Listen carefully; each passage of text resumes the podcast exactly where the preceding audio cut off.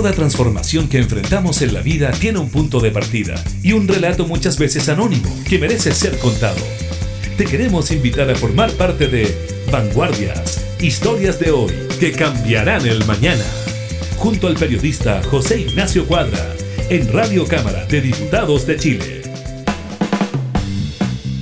¿Cómo están queridos amigos y amigas? Sean bienvenidos y bienvenidas, como me gusta decir a mí, a una nueva edición de Vanguardias, historias de hoy que cambiarán en el mañana. Tuve un pequeño lapsus, me acordé de la época de la cámara en colores cuando estaba con mis pequeños amigos Alicia y Tomás. En estos tiempos de pandemia, donde se ha anunciado que la quinta región también entra en cuarentena, al menos en la zona costa, hoy vamos a tratar un tema muy interesante que tiene que ver con el mundo de la ciencia y cómo desde la ciencia nos vinculamos a la familia, a la creación y al futuro. Pero antes de comenzar, vamos con la portada musical que gran Marcelo Cid nos regala y continúas aquí, en Vanguardias, historias de hoy que cambiarán el mañana.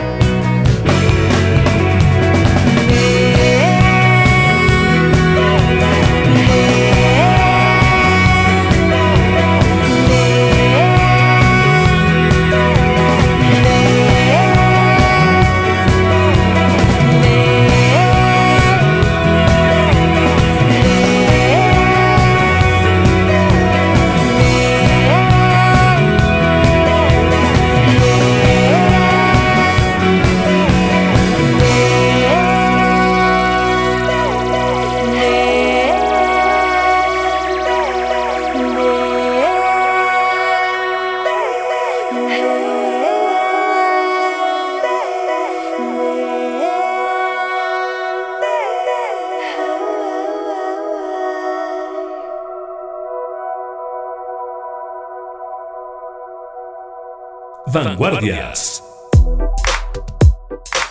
La calidad y sobrevida de la humanidad y todo lo que le rodea, se quiera o no, Ayer, hoy y mañana se ha de definir por los hombres y mujeres que han dedicado su vida al quehacer científico, quienes motivados por el deseo de ir siempre más allá, nos permiten disfrutar de tecnologías tan básicas como la luz eléctrica, el agua potable, así como de procesos más complejos como Internet o la cura a enfermedades de todo tipo.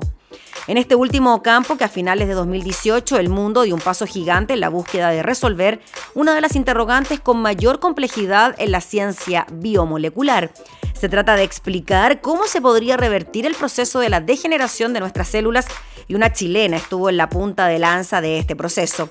Se trata de Denise Sepúlveda, bioingeniera de la Universidad de Concepción, doctora en ciencias médicas y biológicas de la Universidad de Chile, quien con tan solo 33 años de edad entró en estrecha colaboración con colegas de diversas partes del globo, en especial el reconocido científico y poeta japonés Kazuhiro Nagata, con quienes logró inéditos descubrimientos en la proteína HSP47 respecto a su rol en la producción de colágeno, principal responsable de la sobrevida de las células, un hallazgo pionero en el mundo.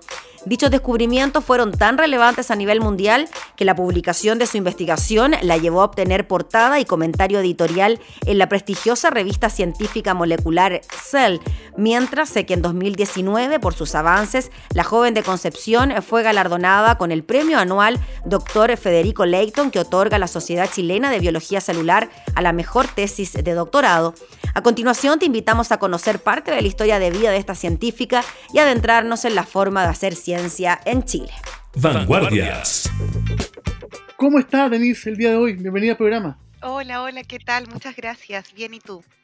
Muy contentos de tenerte acá en este espacio, de poder conocer un poco más del mundo de la bioquímica, de tu trabajo, de adentrarnos en tu vida y también entender toda la mezcolanza de influencias que hay en tu destino que te tienen hoy eh, la punta de lanza de algo que quizás en unos años más va a cambiar para siempre la forma de entender la salud humana. Antes de partir, mi primera pregunta, Denise, es ¿cómo es la vida en Concepción? La vida en Concepción eh, es buena, es buena. mis recuerdos muy, muy vivientes todavía. Yo ya el año 2010 emigré para, para Santiago y, bien, todo el colegio, yo tuve un privilegio, estuve desde mi enseñanza preescolar hasta cuarto medio en el mismo lugar. Eh, luego mi paso por la Universidad de Concepción estudiando bioingeniería, eh, una familia también muy muy agradable y muy, y muy buena con mis procesos también, así que con unas hermanas y unos padres que siempre apoyaron todo. Y es muy complejo el fenómeno de, de, cantarte, porque por ejemplo uno puede leer que tu madre era folclorista, ¿cierto? Te enseñó el, cariño por la flauta traversa, tu padre, un hombre más ligado a la construcción, y tú en el mundo de la química, ¿cómo, cómo se entiende esa triangulación? Ah, interesante. Yo creo que por las libertades principalmente. Eh, mi mamá decía desde que yo era eh, desde bien chica alguien bien organizada, que me gustaba mucho andar ordenando y, yo también recuerdo teniendo agenda desde muy pequeña, anotando las cosas muy organizada para optimizar el tiempo en el fondo que, que yo creo que permitió esta... Eh, llegar al mundo de la ciencia, de la investigación, de, estarse siempre preguntando cosas. Y claro, influencias directas desde mi familia en el mundo de la ciencia no hay. Eh, mi, papá, como bien dices tú, viene del mundo de la construcción, mi mamá muy de las artes, trabajó en esos años en la compañía de teléfonos de Chile, otros orígenes en realidad, pero yo creo que ellos me permitieron explorar y conocer y ahí yo encontré donde, donde enganché finalmente, que es en la investigación quizás la, unión que hay en estas tres áreas puede ser la, exactitud, porque por ejemplo para tocar bien un instrumento hay que saber calzar la tecla, para hacer una buena obra, quizás puede ir ahí o no. Sí, sí, está interesante, exacto, precisión, exactitud, sí, estoy de acuerdo. Claro, y también algo que, que es todo lo contrario, que es cuando no está la exactitud llevada al organismo trae enfermedades, problemas, genera el cáncer, por ejemplo. Y tú estás ligada a una investigación que, como escuchábamos en la reseña, puede quizás cambiar el futuro. Antes de continuar con eso, vamos con una canción y continuamos con el programa. Estás aquí en Vanguardias. Historias de hoy que cambiarán el mañana.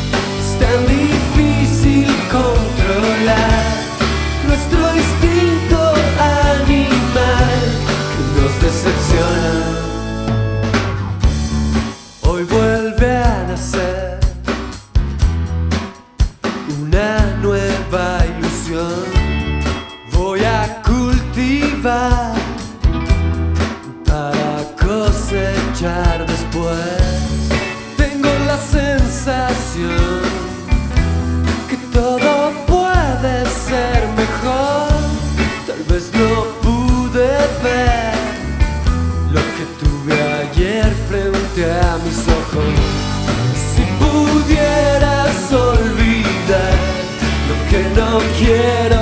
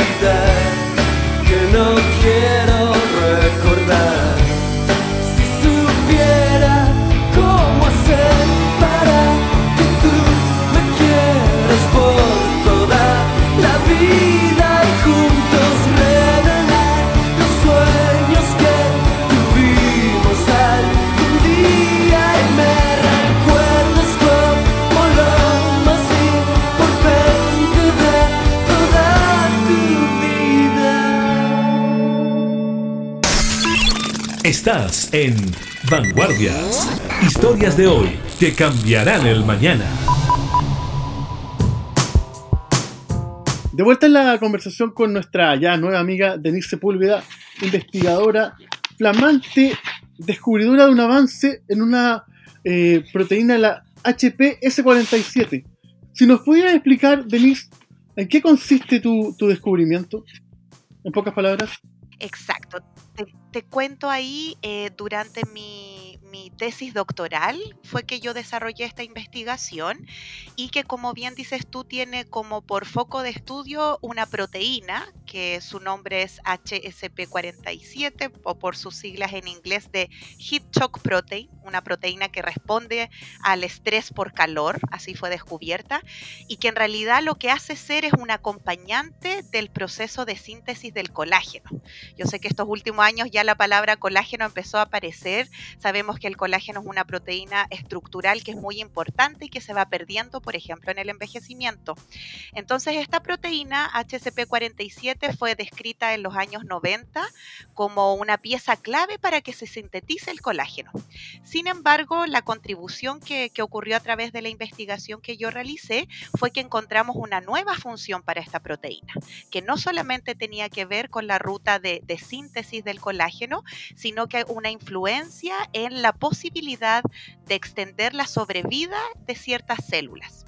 En este caso, en el laboratorio que yo estudio, o estaba en realidad, eh, tiene un enfoque en neurociencias, por lo tanto ahí están todas estas enfermedades como el Alzheimer, el Parkinson, la esclerosis lateral amiotrófica, que tiene que ver con la muerte de ciertas poblaciones neuronales en algunos lugares específicos del cerebro.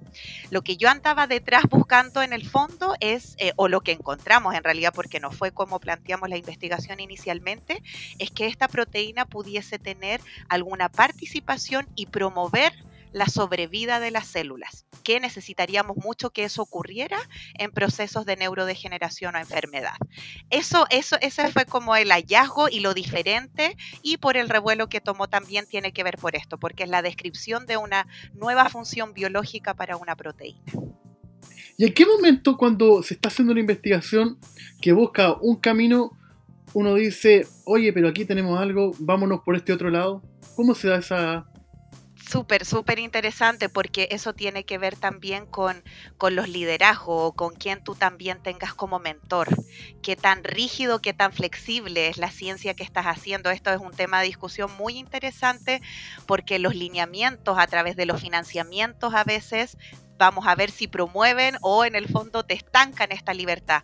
En este caso, para mí, yo estaba en un laboratorio donde este tipo de hallazgo, las nuevas cosas o lo que no sabemos, generaba un, gran, una gran, un gran despertar, una gran búsqueda, de, así que no tuve ninguna limitante en realidad como para escoger esta proteína y atrevernos a explorar con un área nueva también dentro del laboratorio. Y ahí fueron clave las colaboraciones también, no solamente con, con mi laboratorio, sino que las alianzas que se, que se hicieron con otras personas muy expertas en este tema. Y otros países que los vamos a ir descubriendo en el avance de la conversación. Vamos con una canción de Gondwana, Libertad.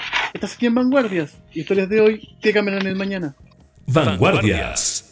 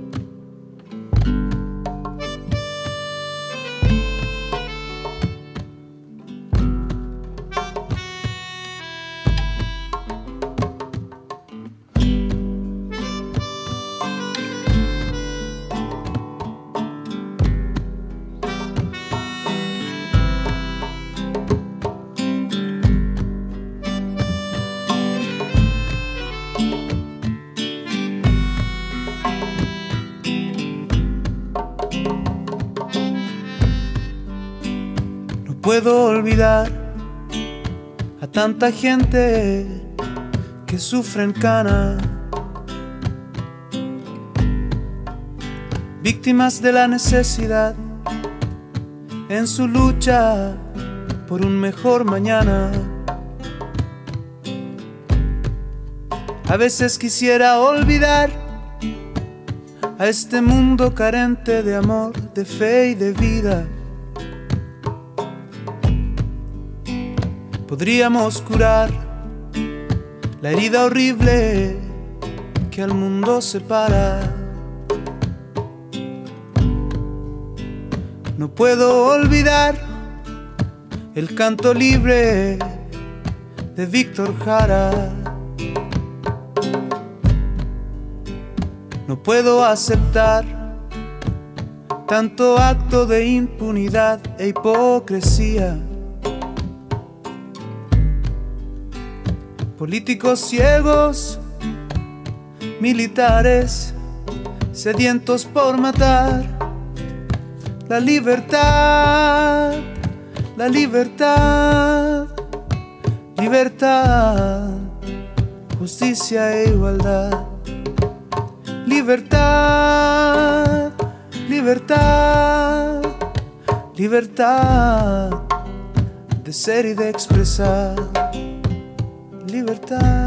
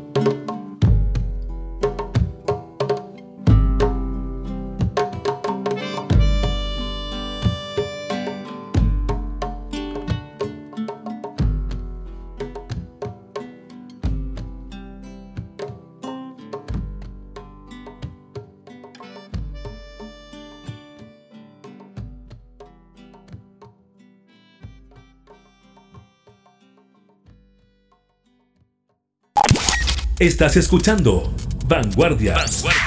Historias de hoy que cambiarán el mañana. Con José Ignacio Cuadra. De vuelta en la conversación con nuestra amiga científica Denise Sepúlveda. Queríamos saber, Denise, cuando tú o me, me hablabas de que uno va viendo según la lógica que se van dando la investigación, los procesos, la gente que está. ¿En qué minuto tú dices, Concepción, eh, tengo que volar hacia la capital? ¿Cómo se da ese proceso en tu vida?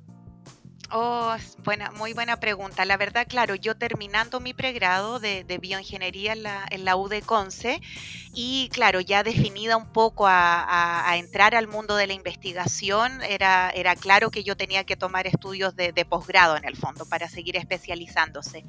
Y ahí, claro, en esta búsqueda, obviamente la Conce ofrecía excelentes programas también, pero claro, apareció ahí la Universidad de Chile, en particular la Facultad de Medicina, con un programa que era súper diverso en la cantidad de de asignaturas disponibles, desde la inmunología, microbiología, fisiopatología, no me obligaba como con un con un programa tan estricto, sino que yo podría ir explorando y, y, en realidad tomar los cursos que quisiera. Yo creo que ese fue un enganche para mí. Además, a nivel familiar había coincidido que el, el año 2009 mi hermana venía a la capital a estudiar medicina, así que ya íbamos a hacer dos acá en este nuevo lugar y finalmente postulo al programa y, y quedé aceptada. Así que ahí ya el 2010 empecé mi, mi cambio en el mes de abril y empecé con el programa de magíster acá. ¿Y esa libertad tú crees que debiese ser extrapolable a otro tipo de, disciplinas? Porque en el fondo eh, tú pudiste elegir un camino y no te viste atrapado por otro, ¿no? Claro. Sí, yo, yo creo que se da mucho y cada vez se, va se da más. La, justamente incluso ya no están los límites tan definidos, las disciplinas se van entrecruzando. Esto mismo de, la comunicación científica, además, o, esta posibilidad, este espacio de estar acá, son cosas que también han ido transmutando. Hay, hay investigadores que se dedican a la comunicación, hay periodistas y comunicadores que, también toman la especialización de, en la ciencia. Eh, así como lo veo en esta parte comunicacional, también ocurre en otras disciplinas, poder, poder mezclarse con un químico, con alguien que tiene la especialidad en, en sistema libre de células, no biológico, solamente estudiando la interacción molécula-molécula, los bioestadísticos, por otro lado. Eh, yo creo que una de las cosas importantes y que ocurre en realidad en la ciencia que yo he podido experimentar a nivel nacional es que es muy colaborativa y eso ha sido súper bueno para mi, para mi desarrollo. Ya, tú tomas el magíster, empiezas a ver estas nuevas asignaturas, implementar los, tus conocimientos. ¿Y cómo se empieza a forjar esta investigación que te llevó a, a dar la vuelta al mundo en el fondo? Sí, eso ya ocurrió el, después del magíster. Yo el magíster ahí estuve dos años, claro, con Julieta González también trabajando en, otra enfermedad. Luego cambio de laboratorio, empiezo con esta investigación. En realidad yo partí estudiando varias moléculas más. ¿ah? El, segundo año ya escogimos la favorita y, ahí empezamos, como bien dices tú, a, estrechar relaciones con otras partes del mundo y ahí para mí fue muy bueno el trabajo que se pudo desarrollar en, en Japón justamente donde eh, Sensei Nagata era quien había mm, descrito esta proteína en los años 90, entonces como ir a estudiar con el padre de la proteína, ir a ver esto y esto fue súper, súper bueno para, para mí. Claro, eh, extrapolando la otra disciplina, sería como que un jugador de fútbol pequeño quisiera ir a, entrenar, no sé, al Real Madrid, Barcelona, nosotros los periodistas chilenos fuéramos al The New York Times o a Cuba a conocer la, lógica de José Martí. En el fondo fue llegar a la, al alma mater, pero también eso te, generó, por lo que he podido investigar, cierta contradicción porque uno podía advertir que en Japón eh, quizás el trabajo científico de la mujer no estaba tan respaldado como acá. Súper interesante y esto es un gran tema porque justamente al laboratorio que yo llegué recién hace 10 años atrás habían incorporado mujeres. Antes era un grupo exclusivamente masculino.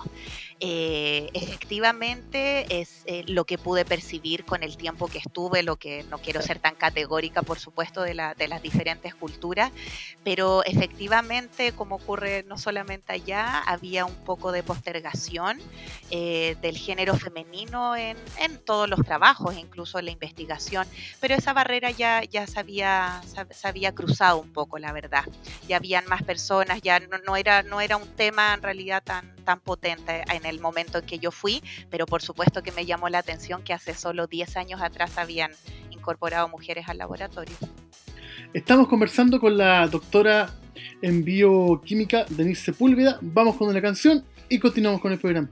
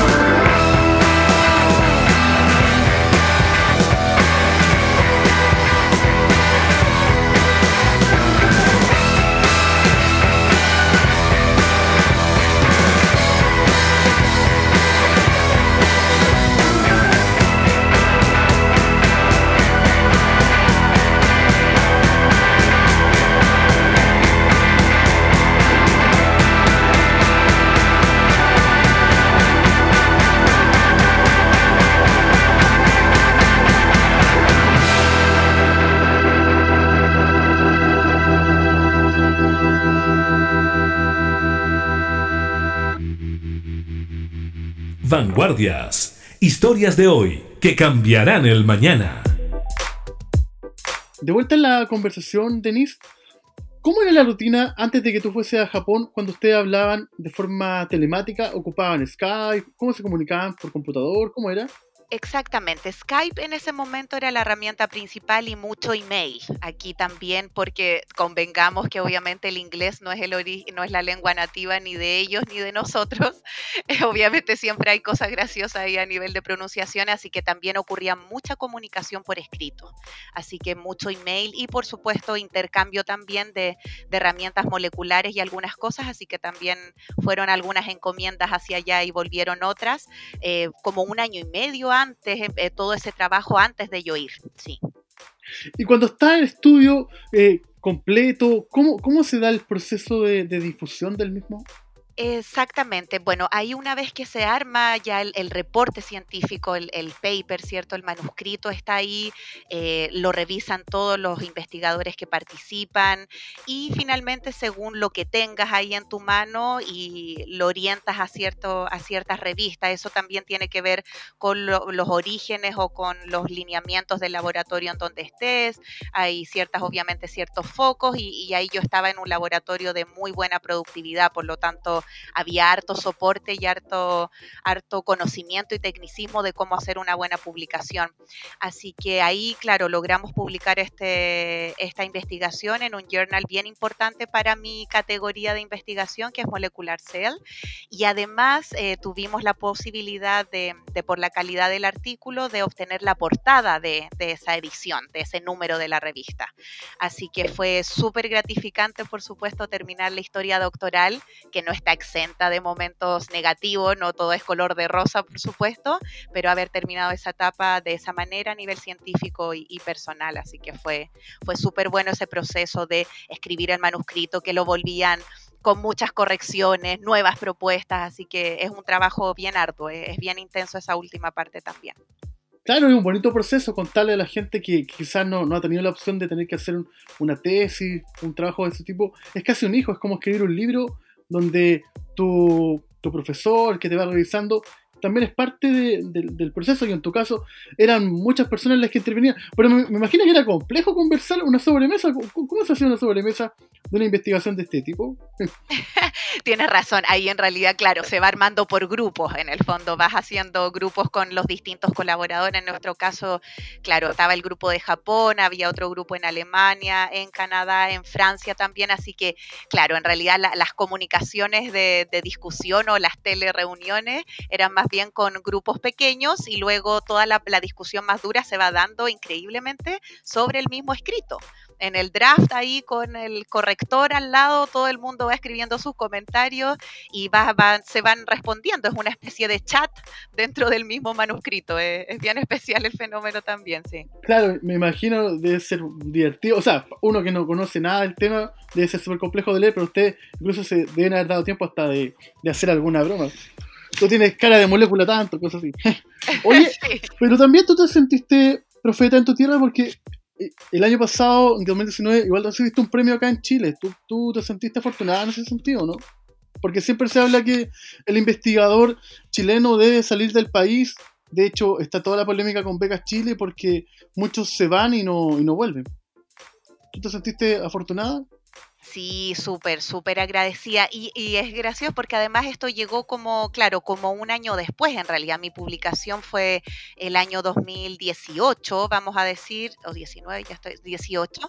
Y yo este premio lo obtengo el, el 2019, que es un reconocimiento a la, a la mejor tesis doctoral en, biología celular, eh, otorgado por, por la Sociedad de Biología Celular de Chile. Así que fue súper claro, ahí ya era el paquete completo, por supuesto, ese reconocimiento que además permitía la instancia de ir a exponer el, trabajo a la reunión anual de la sociedad, que ya hace varios años se hace en, Puerto Varas. Así que fue súper bueno volver a encontrarme con muchos compañeros. También hay harto bioingeniero de la UDECONCE que siguieron sus carreras, fueron a hacer eh, especializaciones al extranjero y ahora son docentes, académicos e investigadores en distintas universidades. Así que es entretenido ver cómo va pasando el tiempo, pero, pero e, efectivamente se agradece el, reconocimiento al trabajo, liderado por mí y por mi tutor, pero con un montón de gente detrás. Y desde un punto de vista económico, ¿es sustentable ser investigador en Chile? ¡Ay, buena pregunta, buena pregunta! No me la conteste todavía. Vamos con una canción y a la vuelta me da la respuesta. Vanguardias.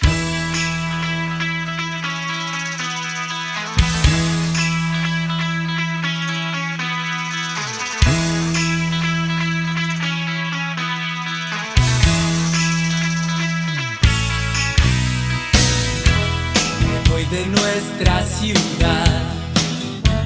Hoy quiero dejarte en paz.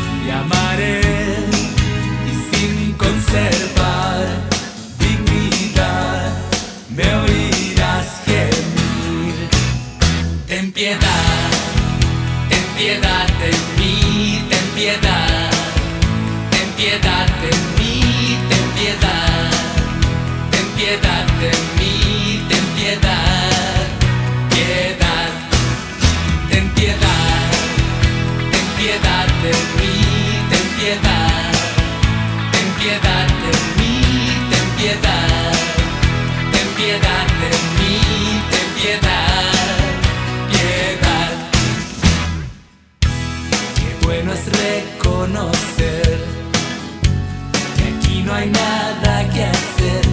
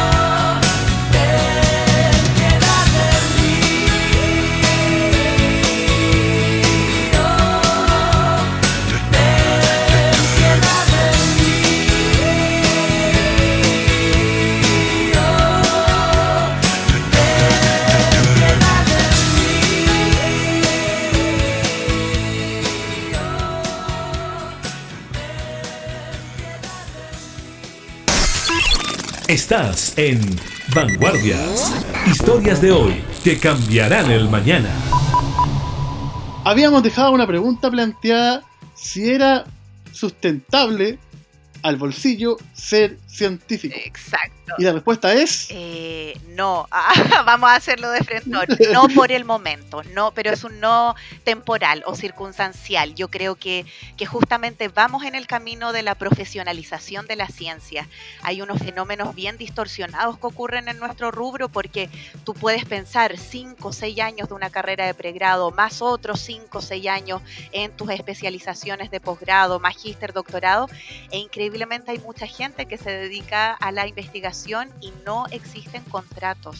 Eh, hay una ahí, tenemos una brecha, tenemos un, gap súper grande con la profesionalización de la ciencia, no solamente a nivel nacional, sino que también latinoamericano. Ahí hay hartas cosas que mirar, obviamente, algunos países desarrollados donde, donde efectivamente esto es una carrera, no es, no es que seas un estudiante de por vida, sino que esto cambia. Eh, ¿Han ocurrido mejoras? Por supuesto que sí, pero todavía hay mucho trabajo por recorrer, eh, brechas salariales en segregación vertical, horizontal de género, hay, hay muchísimas cosas que también estamos ahí, pero lo bueno es que ya se habla, se discute. Yo ayer estaba en un resumen de un cabildo, de muchos cabildos que se hicieron en el Instituto de Neurociencias Biomédicas y ayer, claro, todas las comisiones exponiendo desde garantes laborales, de temas de género. Entonces, los científicos ya estamos hablando de otras cosas también, no solamente de la productividad científica, no solamente asociando la excelencia a la productividad científica, sino que también a otras cosas más y, por supuesto,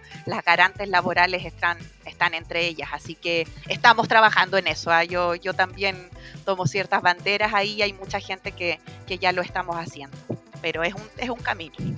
Claro, pero ¿cómo es el trabajo también con, con el mundo de la industria? Porque me imagino que si de acá salen remedios, exámenes, mejoras, eh, alguien lo va a querer ser rentable y ahí es donde empieza el juego de las patentes, ¿no? Es medio complicado ser investigador en estos tiempos.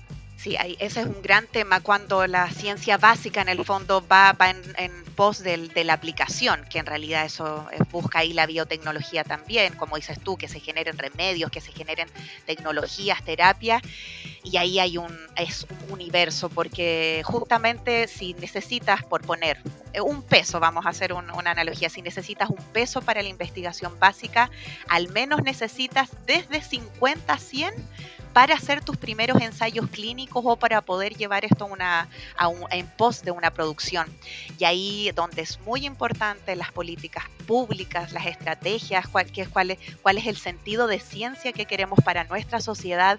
Y claro, pues decidimos vender todo, de repente hay grandes iniciativas que han salido de, de- de iniciativas chilenas, de investigadores chilenos y que efectivamente se pueden ver eh, trabadas o no tan fluidas por justamente porque no estamos tan vinculados a, a la aplicación. Pero ese trabajo yo también veo que, está, que empieza a ocurrir, que hay más movimiento, hay gente que se especializa también en la transferencia tecnológica, en la propiedad intelectual, cómo cuidamos ese conocimiento y finalmente lo traemos como un retorno que, que le haga bien a toda la sociedad. Así que es todo, es todo un trabajo y muy, muy complejo llegar a la ciencia aplicada finalmente. Para ir finalizando, me quedan solo dos preguntas. Primero, eh, en estos tiempos de, COVID, donde hemos tenido que, los que tenemos la posibilidad de trabajar desde la casa, tener que eh, reivindicar la idea del el trabajo a distancia, ¿tú, ¿tú qué valor le das a eso? Porque tu investigación un poco fue posible gracias a eso, ¿no? Sí, súper interesante. Claro, el, el teletrabajo, vamos a decir, es parte también de los investigadores que tienen sus redes de colaboración nacionales e internacionales, parte de lo que se ha dado ahora, justamente que está un poco bloqueado y está más restringido, obviamente, el, el trabajo en los laboratorios, ahí principalmente eh, por un compromiso ético, todo lo que son modelos animales o todo lo que es eh, ex- eh, eh, trabajos de investigación de un largo tiempo que no se pueden perder ahora, tienen posibilidad entonces de, de los investigadores obtener un salvoconducto y trabajar. Toda la otra parte está un poco detenida, por lo tanto, claro, se han abierto mucho más espacio para terminar todas esas publicaciones pendientes, para terminar reviews o hacer, hacer revisiones bibliográficas, generar nuevas alianzas y ahí el teletrabajo es, es fundamental, eh, es clave. Así que muchas más reuniones incluso de lo que era el trabajo estando en el laboratorio. Ahora la cantidad de reuniones de ha aumentado, pero, pero como te digo, se han dado otras instancias súper buenas también de cierre de cosas que uno siempre iba dejando ahí en el, en el tintero. Denise, y para finalizar, si tú tuvieras que dar un consejo a un papá o a un hijo para que se quiera entrar, adentrar en el mundo de la ciencia, ¿qué recomendarías tú? ¡Ay, qué bueno, qué lindo! Mira, en realidad desde mi experiencia yo creo que no, no poner ningún, eh, ningún, ningún límite, ninguna barrera a nivel mental o de soñar. eh, eso mismo busca la ciencia, desde, desde cosas tan inocentes de repente de plantear y por qué, y esto no podría hacerse de esta manera. Y, y por qué no? ¿Y por qué no intentarlo? ¿Por qué no tratar? Yo creo que, que mantener viva esa llama de la inquietud, de estar siempre cuestionando, es una gran herramienta para la ciencia. Después se van sumando los, los cursos, que aparezcan buenos profesores en, durante la enseñanza básica, media, que te puedan mostrar otras cosas, pero yo creo que mantener viva la curiosidad creo que es lo más importante. Te queríamos dar las gracias, Denise, por esta entretenida conversación y darnos la posibilidad de adentrarnos un poco más de la, de la ciencia, conocer el mundo de la ciencia, de la bioquímica. Y para despedirnos, Marcelo Cid, regalan una canción y nosotros nos vemos la próxima semana. Estás aquí en Vanguardias, historias de hoy, que cambiarán el mañana. Hasta la próxima.